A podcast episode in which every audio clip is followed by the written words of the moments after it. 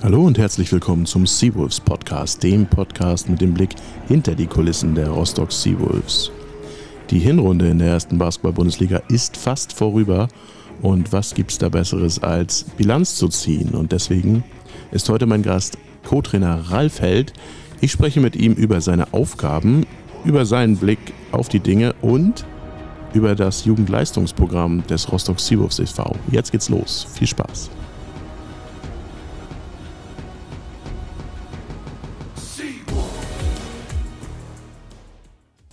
Seawolves Podcast, der erste Teil, die erste Ausgabe im Jahr 2023.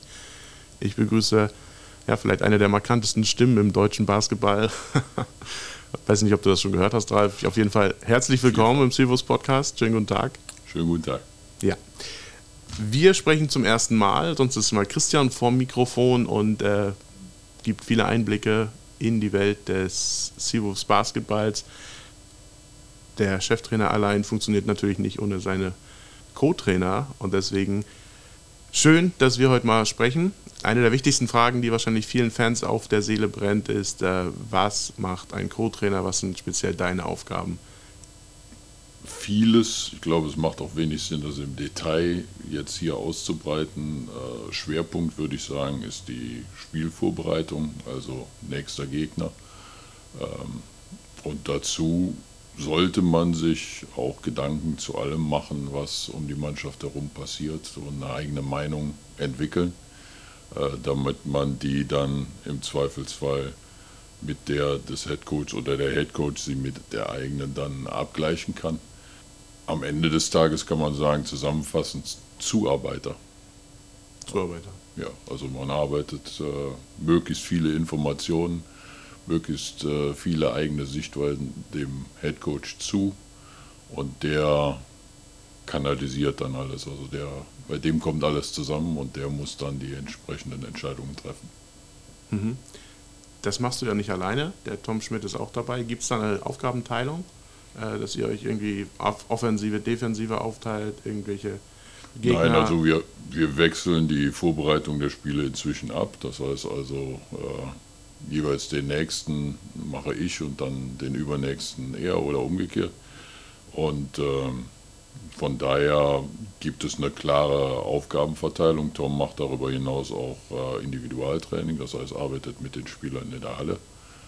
Und äh, von daher gibt es da schon eine klare Aufteilung. Mhm. Nun ist die Hinrunde in der Basketball-Bundesliga fast vorbei. Am Wochenende spielen wir noch gegen den MBC, gegen die Mannschaft aus Weißenfels. Wie lautet dein persönliches äh, Fazit, deine Bilanz aus den ersten 16 Spielen in der ersten Liga für Rostock? Also äh, für mich ist das äh, vielschichtig. Also das erste, die erste Frage, die man sich ja stellen muss, äh, man hat eine Mannschaft zusammengestellt und äh, wie passt das? Äh, passen die Spieler, passt äh, das Gefüge, das Mannschaftsgefüge? Und ich glaube, als erste Bilanz äh, kann man sagen, was Christian sich da in Bezug auf die Mannschaftszusammenstellung überlegt hat, ist aus meiner Sicht eigentlich äh, vollumfänglich eingetreten. Also wir sind, äh, oder er ist da rangegangen und hat gesagt, also man sollte möglichst den Schwung, äh, das Selbstvertrauen, das man sich in der letzten Saison erarbeitet hat, über viele Siege mitnehmen. Äh, das hat er versucht, indem er immerhin acht Spieler aus der letzten Saison mitgenommen hat, mhm. wohl wissend, dass nicht nur die Mannschaft besser werden muss, um in der Liga sich behaupten zu können, sondern auch die Spieler besser werden müssen. Und äh, darüber hinaus äh, war ihm klar, dass er Leistungsträger noch hinzufügen musste, denn äh, dass wir mit der Teamqualität, äh, die wir in der zweiten Liga hatten, in der ersten Liga nicht unbedingt bestehen können, war, glaube ich, auch jedem klar. Da haben wir eigentlich einen erfahrenen Akteur äh, hinzufügen können mit äh, Jaquan Lewis, ähm, der eigentlich äh, eine große Bedeutung für die Mannschaft hat, weil er eine Qualität mitbringt, die wir vorher so nicht hatten, vor allen Dingen auch was das Kreieren für seine Mitspieler angeht. Und darüber hinaus äh, zwei Spieler, die eine hohe Bedeutung für, den, für die Mannschaft haben, ähm, wo man aber ein relativ großes Risiko insofern gehen musste, weil sie beides Rookie sind und äh, dementsprechend man eigentlich mit sehr großen Schwankungen im Laufe der Saison rechnen muss. Ähm, dabei kann man sagen, dass äh, DA, also Derek Elson Jr., relativ geringe Schwankungen äh, im Verlauf der Hinrunde gezeigt hat. Also mhm. aus meiner Sicht äh, überperformt und Salem äh, sich auch immer besser reinfindet und äh, wenn man sich seine individuellen Statistiken anguckt, auch äh, aus meiner Sicht eine sehr, sehr gute Arbeit verrichtet. mit Dennis haben wir dann zusätzlich noch einen erfahrenen Spieler, deutschen Spieler der Mannschaft hinzufügen können. Äh, leider hat der in der Hinrunde einige Spiele verpasst und äh, ist noch nicht wirklich so 100% drin, weil er immer wieder rein und raus äh, gekommen ist. Also von daher glaube ich sagen zu können, dass aus meiner Sicht die, die Mannschaftszusammenstellung eigentlich ziemlich perfekt äh, verlaufen ist. Wir haben dann Elias noch hinzufügen müssen äh, einfach aufgrund der besonderen Situation, in die Nigel gekommen ist im Laufe der Saison. Äh, ähm, dadurch haben wir jetzt, äh, und das hat sich eigentlich in den letzten Spielen als sehr positiver Effekt herausgestellt, haben wir sieben Ausländer und damit einen zu viel, wenn man so will. Wobei wir dann schon beim nächsten Punkt wären. Also, wenn man sich die Hinrunde anguckt, äh, was ich im Detail natürlich auch gemacht habe, äh, dann stellt man fest, dass wir sage und schreibe drei Spiele hatten, äh, in denen uns der volle Kader zur Verfügung gestanden hat. Und diese drei Spiele waren dann zu allem Überfluss die Spiele gegen Alba, Bayern und Gott sei Dank auch Hamburg, sodass man auch da sagen muss, dass wir eigentlich in der Hinrunde, was so die personelle Situation angeht, äh, mit einigen Schwierigkeiten zu kämpfen hatten, äh, Aufs und Abs, äh, die sich dann daraus ergeben. Mhm. Was die Ergebnisse angeht, also wir haben wie spekuliert einen sehr, sehr guten Anfang gehabt wo wir vor allen Dingen von dem Selbstbewusstsein der letzten Saison auch haben leben können und äh, enge Spiele am Ende für uns haben entscheiden können. Dann haben wir eine Phase gehabt, wo wir einige Niederlagen hatten, äh, haben allerdings da auch äh, gegen bessere Mannschaften wie Alba zum Beispiel gespielt äh, und sind dann von Ausfällen eigentlich betroffen gewesen, die äh, vor allen Dingen äh, die, ich sage jetzt mal, Hauptakteure der Mannschaft betroffen haben. Was dazu geführt hat, dass wir da einige Probleme hatten. Wir haben dann Spiele gegen, also ich nehme jetzt mal Würzburg, Heidelberg, ähm, verloren, wo wir eigentlich auch eine Chance hatten, die Spiele zu gewinnen. Äh, wo wir aber jeweils in der Situation waren, wo kurzfristig wichtige Spiele ausgefallen sind. Mhm. Also gegen äh, Würzburg, äh, in Würzburg mit Tyler Nelson und Nigel, zwei der Starter. Wie gesagt, auch kurzfristig und das macht die Situation dann noch schwerer, weil man sich im Training nicht darauf vorbereiten kann.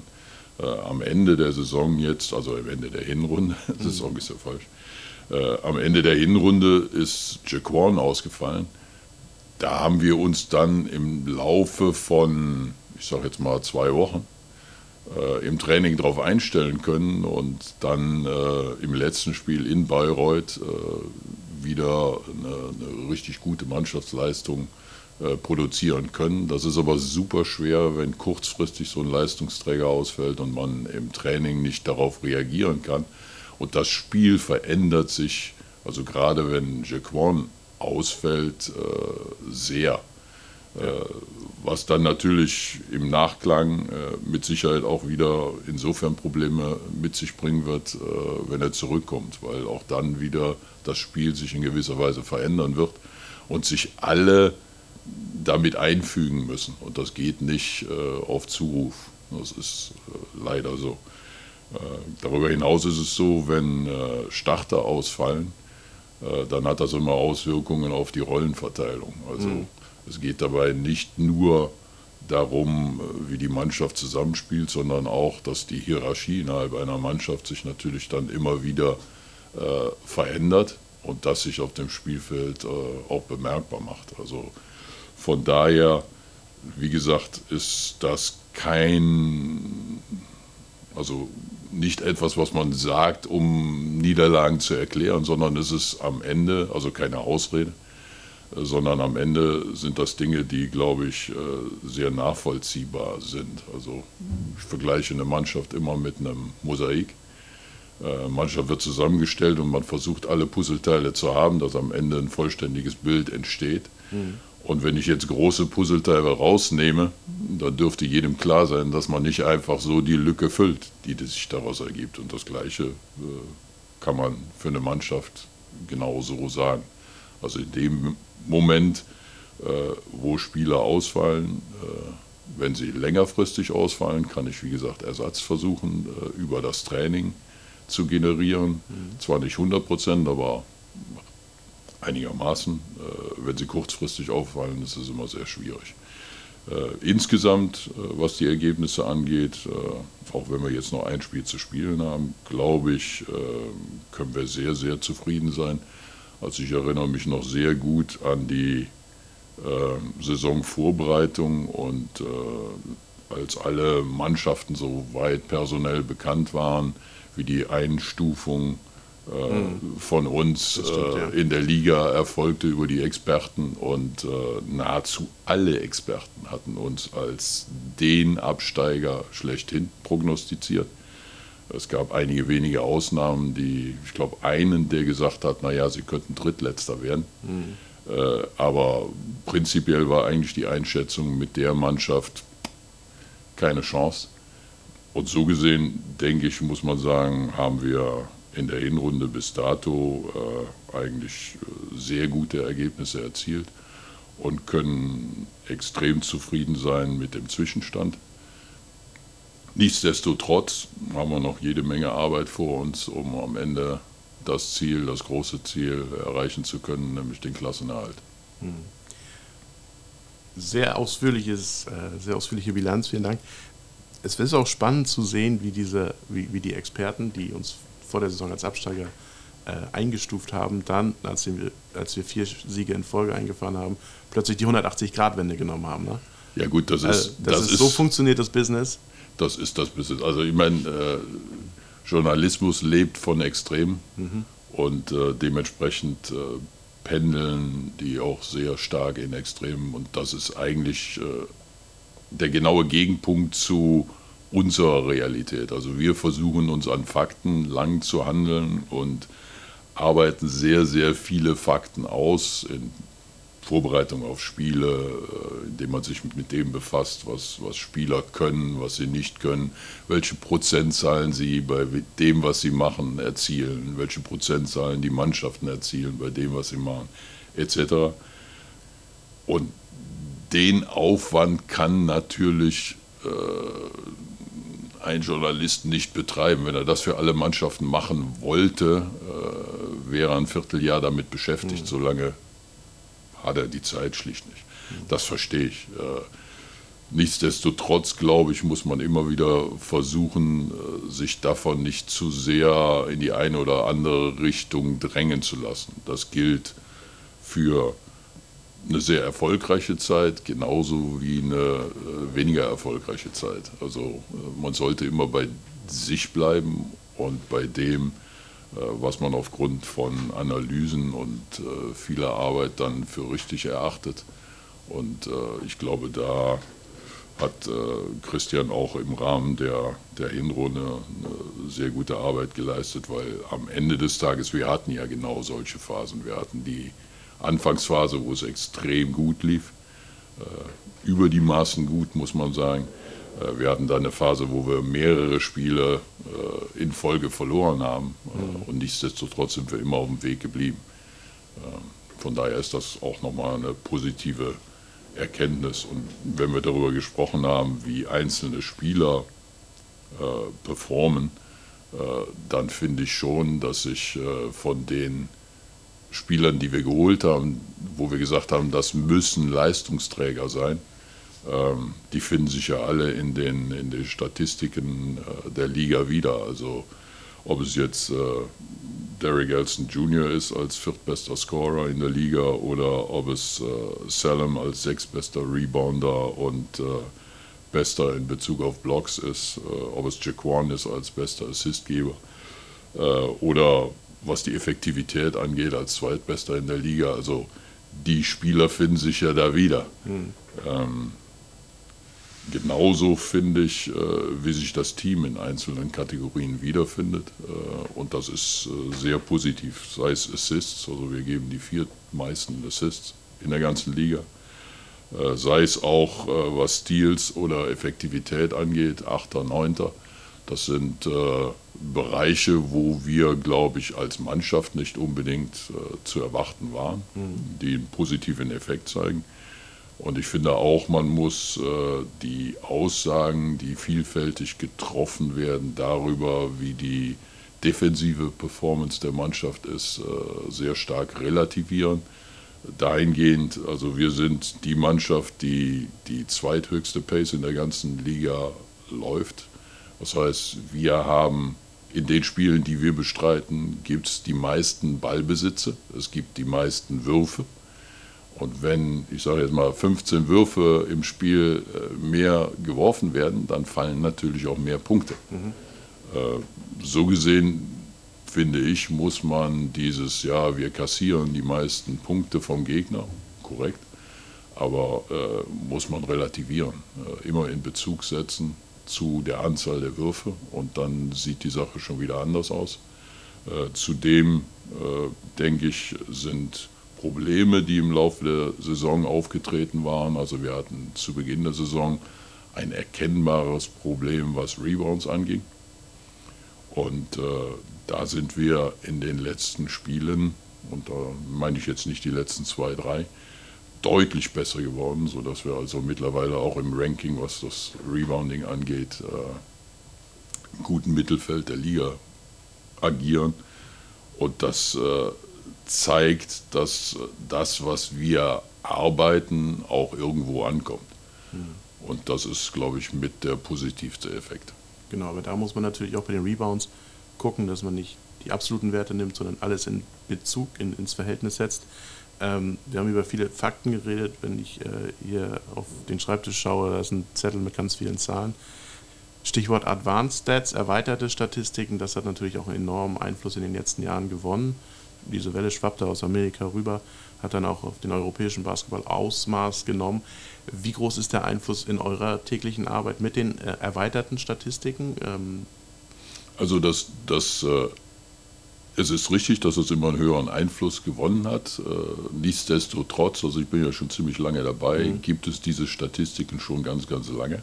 Mhm. ich weiß, dass äh, wir damals in Oldenburg uns äh, diese Statistiken dann über die Liga sogar haben geben lassen zusätzlich von dem, der sie erstellt hat. Ähm, also von daher, damit wird schon länger gearbeitet. Nichtsdestotrotz gibt es mittlerweile über alles und jedes Statistiken. Und auch da ist es immer ganz wichtig, dass man die Zahlen nicht absolut nimmt. Also die Zahlen geben eine gewisse Tendenz wieder, aber man darf sie auch nicht unkritisch einfach als Grundlage für Entscheidungen nehmen. Also auch da ist es ganz, ganz wichtig, dass man, dass man sie immer in Relation setzt und auf dem Hintergrund von äh, bestimmten Dingen betrachtet. Also sei es die Gesamtentwicklung äh, oder was auch immer man dann als, als Grundlage nimmt. Mhm sehr spannendes Thema. Also ich glaube, da könnte man auch äh, noch länger drüber äh, philosophieren. Advanced Stats, also wenn ihr da äh, Interesse habt, da kann man einfach im Internet mal nach erweiterten Statistiken suchen und Da gibt es ja amerikanische Seiten, die sich da komplett drin verlieren in diesen ganzen, in diesem Zahlendschungel.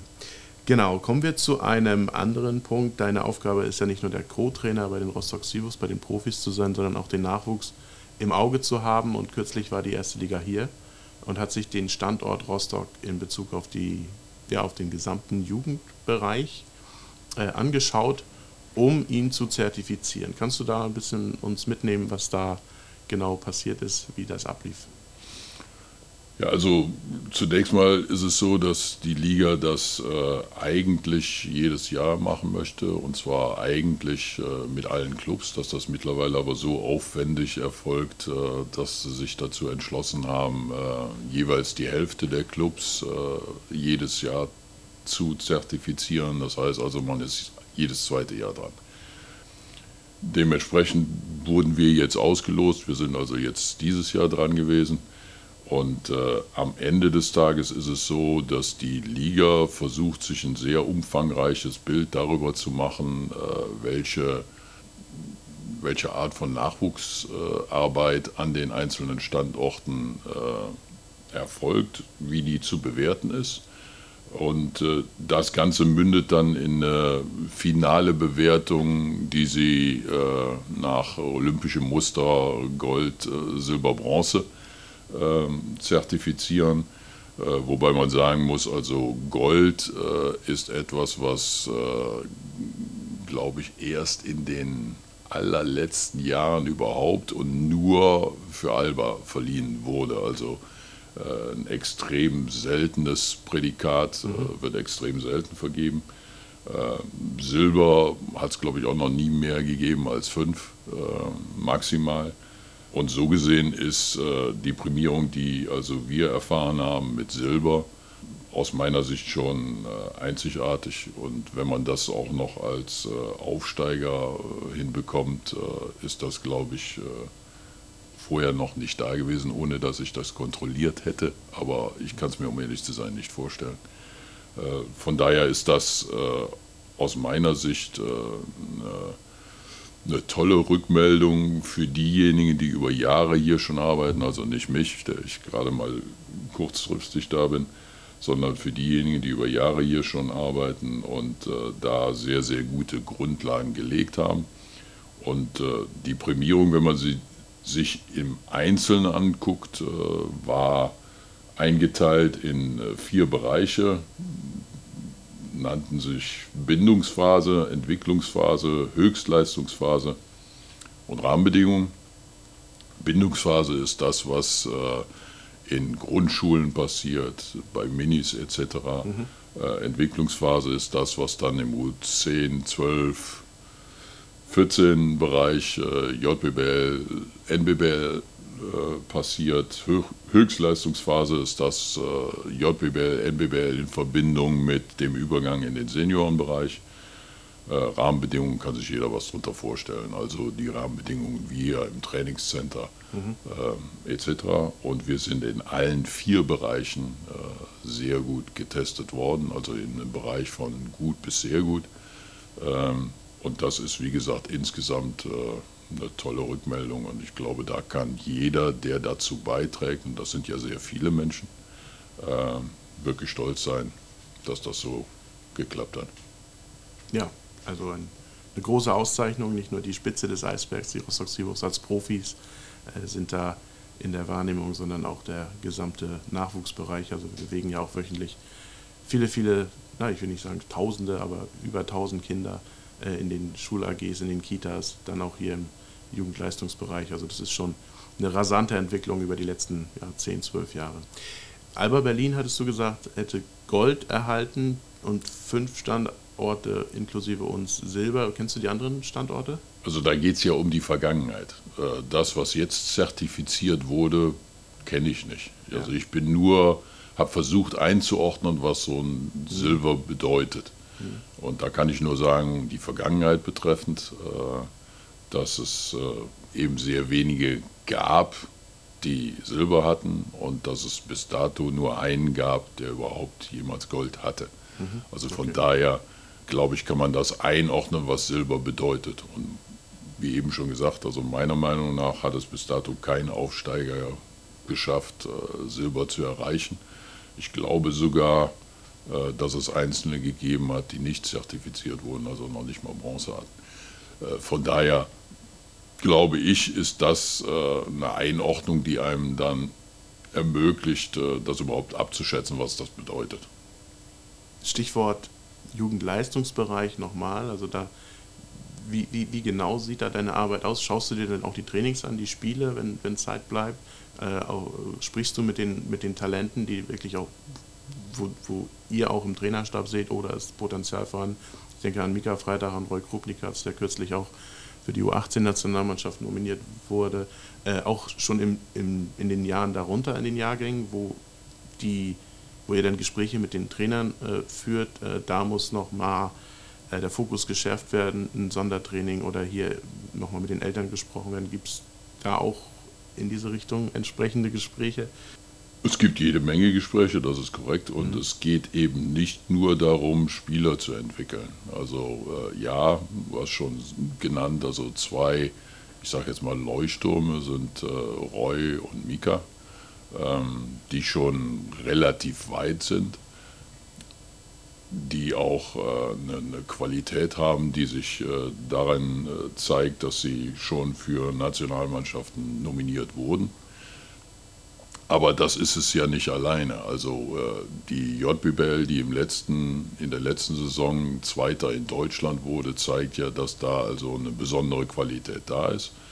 Und ich glaube, alles, was darunter ist, also alles, was jünger ist, hat sehr gute Voraussetzungen, äh, diese Qualität auch nachhaltig äh, über die Jahre in ähnlicher Form herstellen zu können. In ähnlicher Form, weil besondere Talente gibt es nicht in jedem Jahrgang. Also von daher, da kann man sich nicht darauf verlassen, dass das immer so sein wird.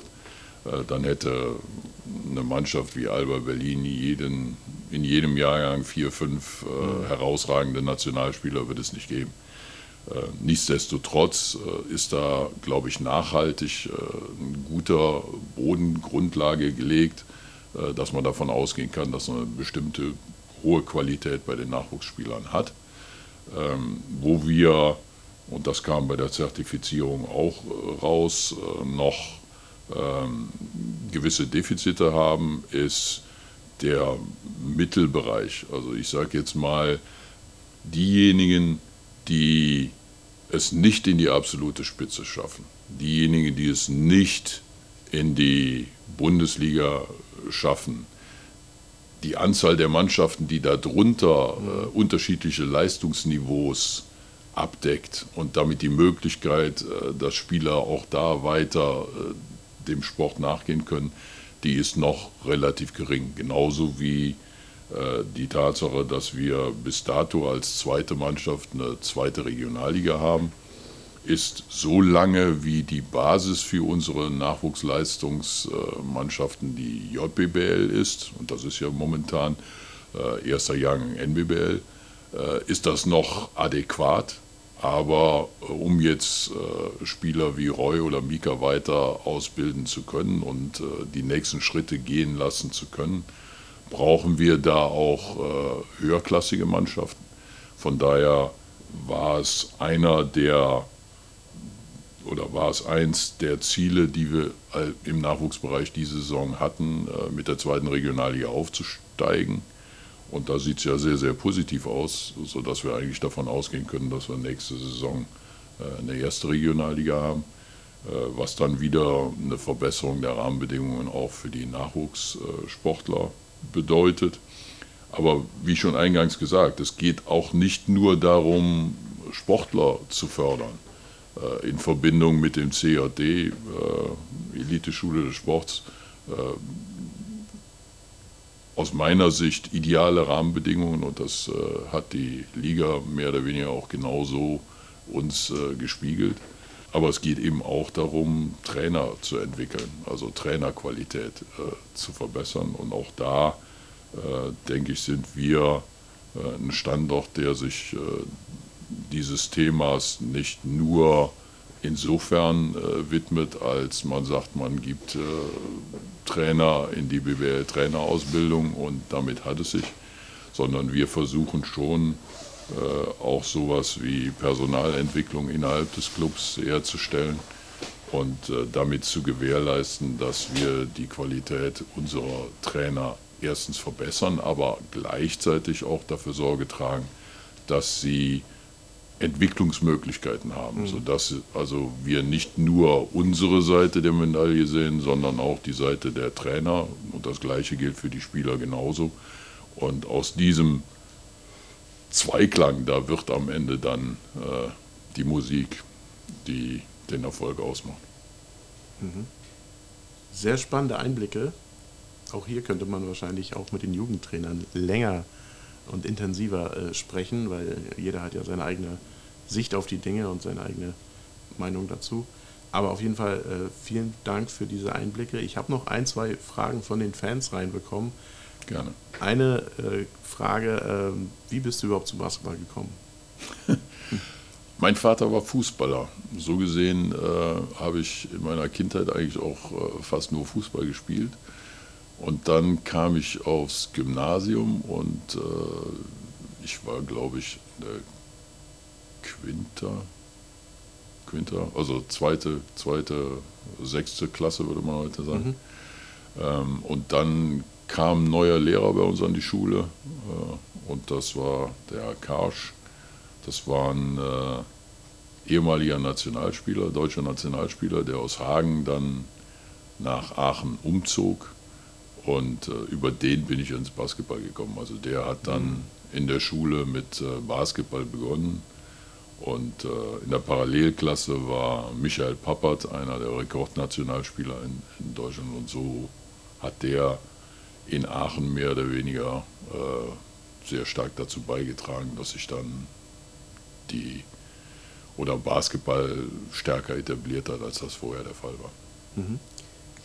Äh, jetzt kommen wir noch mal kurz zu Rostock. Was gefällt dir an Rostock am meisten bisher? Jetzt ist ja schon also, also ja das, was, das, was für mich äh, eine enorme Lebensqualität beinhaltet, ist die Tatsache, dass man am Wochenende, wir wohnen jetzt äh, ziemlich nah an Warnemünde dran, äh, dass man am Wochenende, wenn man denn mal frei hat, äh, kurz nach Warnemünde fahren kann und dann eigentlich sofort sich sowas wie Urlaubsfeeling einstellt und damit äh, eine, eine gefühlte Erholung äh, sich ergibt die ich als echte Lebensqualität äh, schätze.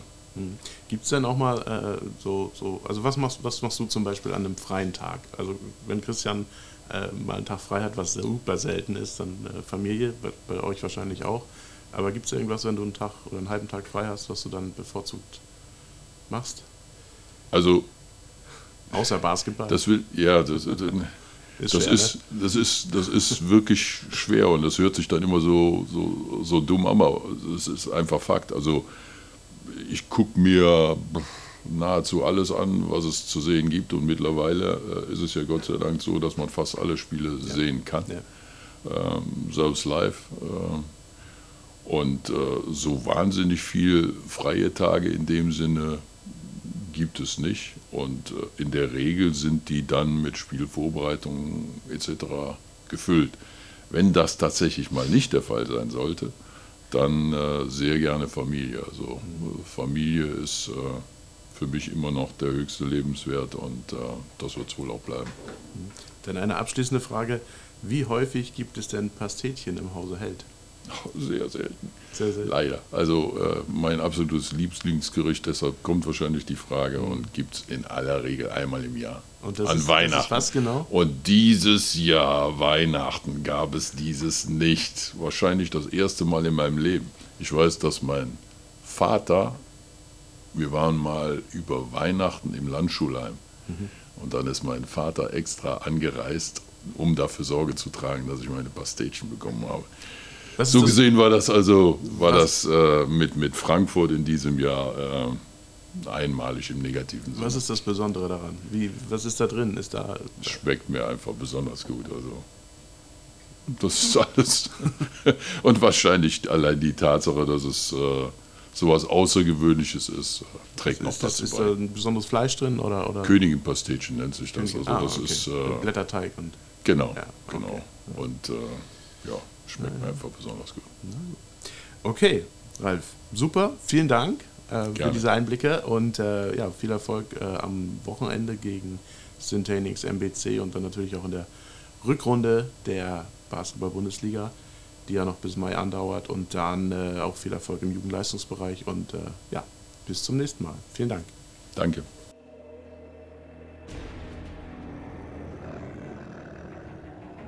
So schnell vergehen 30 Minuten. Das waren die Einblicke von Co-Trainer Ralf Held, auch Supervisor im Verein. Und äh, ich denke, ganz spannende Ansichten, die man auch noch äh, mit den anderen Kollegen und Trainern im Verein vertiefen kann in späteren Ausgaben. Ich hoffe, ihr hattet viel Spaß. Wenn ihr Feedback habt, Anmerkungen, was auch immer, schickt mir eine Mail an podcast.civus.de. Euch eine gute Zeit und bis zum nächsten Mal beim Seawolves Podcast.